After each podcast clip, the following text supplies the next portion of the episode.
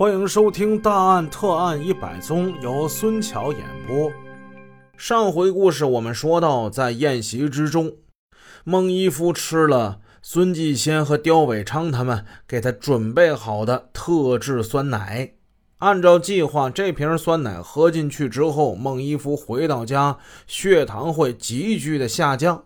紧接着，他将被送进糖尿病中医院。进了医院。他也就进了鬼门关了。没有人以为这周密的计划会有任何的疏漏，大家就等着孟一夫回家有反应呢。孟一夫回家了，他就感觉这胃内呀翻江倒海，他对着痰盂哇哇的吐个不停。吐完之后，他还觉得腹中饥饿。他把家里谭光买回来的一些橘子拿出来吃了不少，吃完橘子，他倒头大睡。这一夜，谭光母女提心吊胆，几乎是没合眼呢，就等着孟一夫有反应。结果这孟一夫呢，鼾声大作，一夜平安无事。谭光母女二人还在那傻等着呢，等啥呀？那药都已经让他给吐出去了。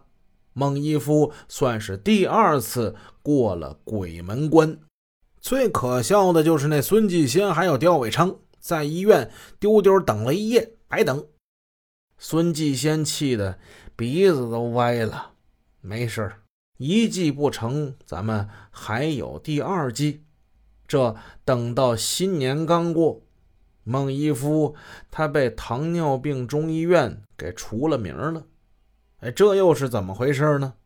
把孟一夫除名是孙继先为除掉他而采取的欲擒故纵的高招。刁伟昌和副院长周金海被孙继先给召来。刁伟昌听说孟一夫被除名这消息，他眨眨眼睛，他有些困惑。孟一夫最初是孙继先弄来的。他们之间的这恩恩怨怨，刁伟昌心里是最清楚。交通宾馆那回，那顿酒席，这外甥舅舅二人可是煞费一番苦心，怎奈这孟一夫酒后呕吐，又吃了不少水果，使他喝这酸奶之中的优降糖得到了缓解，根本没有达到预期的目的。在这件事后，刁伟昌明白了，他知道。在孙继先眼中，孟一夫是一个多余的，要把他从这个地球上给他除掉，而不仅仅是离开医院。那为什么这次把他除名呢？难道是一种舅舅无奈的宣泄吗？此时，孙继先问周金海：“那个家伙到工会之后怎么样啊？”孟一夫开始不是在食堂工作吗？最开始的时候吧，还像点样，后来又犯了咱们之前说他那些老毛病，来的晚，走的早，还偷拿食堂的东西，把这食堂东西你偷了自己家用就算了吧，哎，还送人，真是生怕别人不知道，就有人上孙继先这儿反映，孙继先呢也根据人们的反应，就觉得你啊实在是不胜任这个职位，干脆去工会吧。所以这回他问周金海：“嗯，那家伙去工会之后怎么样了？”“哎呀，别提了，院长，他到工会之后吧，更糟，啥也不会干，就游手好闲。”周金海这人性情耿直，他对孟一夫一肚子意见。院长，您说的对，你赶紧让他走人吧，越早越好啊！这人啥也不是，可不是吗？这个家伙检举咱们医院偷税漏税，啊！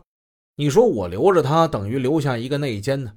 我每月还得给他开工资啊！我真是的，我。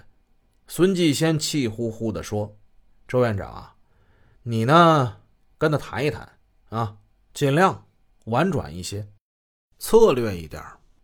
这次走的呢，也不是他一个人，咱们计划开二十多人呢。嗯，他有意见也没办法，是吧？群众反映了，而且反映的很强烈。”又谈了一会儿，周金海走了。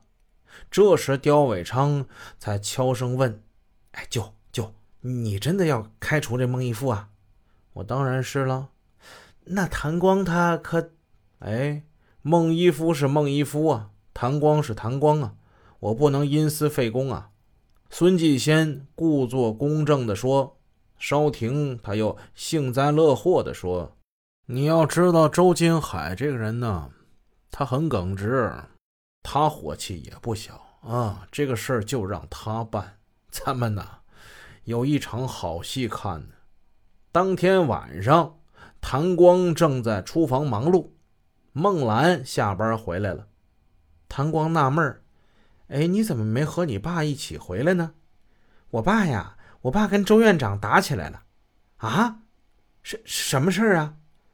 我听说医院想把他开除。孙继先已经跟唐光通过电话了，说过这件事儿，让他有个思想准备。所以他听孟兰的话，并不感到突然。不过孟一夫跟周副院长还打起来了，他很不放心。因为他了解孟一夫的脾气秉性，那他们是怎么打的呀？我爸要打周院长，说周院长整他。哎呀，那话骂的可难听了。那走走廊里都是人，他兜里头当时还揣了一把刀。他说他要杀周院长。后来他越说越激动，他就要动手，然后医院里人就给他就给他拉开了呗。哎，对了，他。他他想让你去孙叔那儿一趟，他说把他开除这事儿，孙叔一定不知道，让你过去求求情呢。这么一说，这孟一夫还是蒙在鼓里，他不愿意离开医院。谭光嘴角浮现出一丝冷笑。晚上十时许，娘俩已经上床了。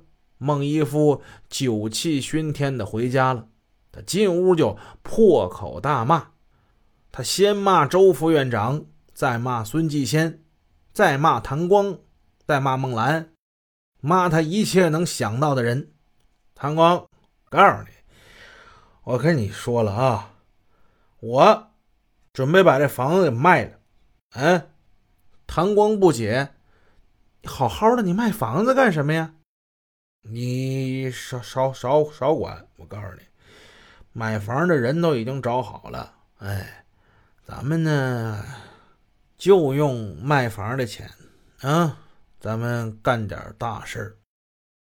用卖房的钱，咱们雇几个插管的，嗯，在周院长回家路上，噗呲一刀，哎，给他捅个透心凉。谭光懂，他说这插管的是什么呀？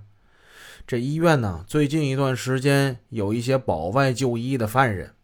这帮人都狠着呢，谭光心里一惊，担心孟一夫在激愤之下会做出什么越格的事儿。在床上，他就撑起了身子：“不是你把房子卖了，我们娘俩住哪儿啊？我他妈还管你妈的！你他妈在床上睡得挺好，你挺舒服呢。我工作都快没了。”孟一夫越骂越气。伸手掀开被子，把谭光拽下床，拳打脚踢起来。女儿孟兰跑过来拉架：“你他妈还敢拉架？你他妈，你跟他妈你妈一样，不是好东西！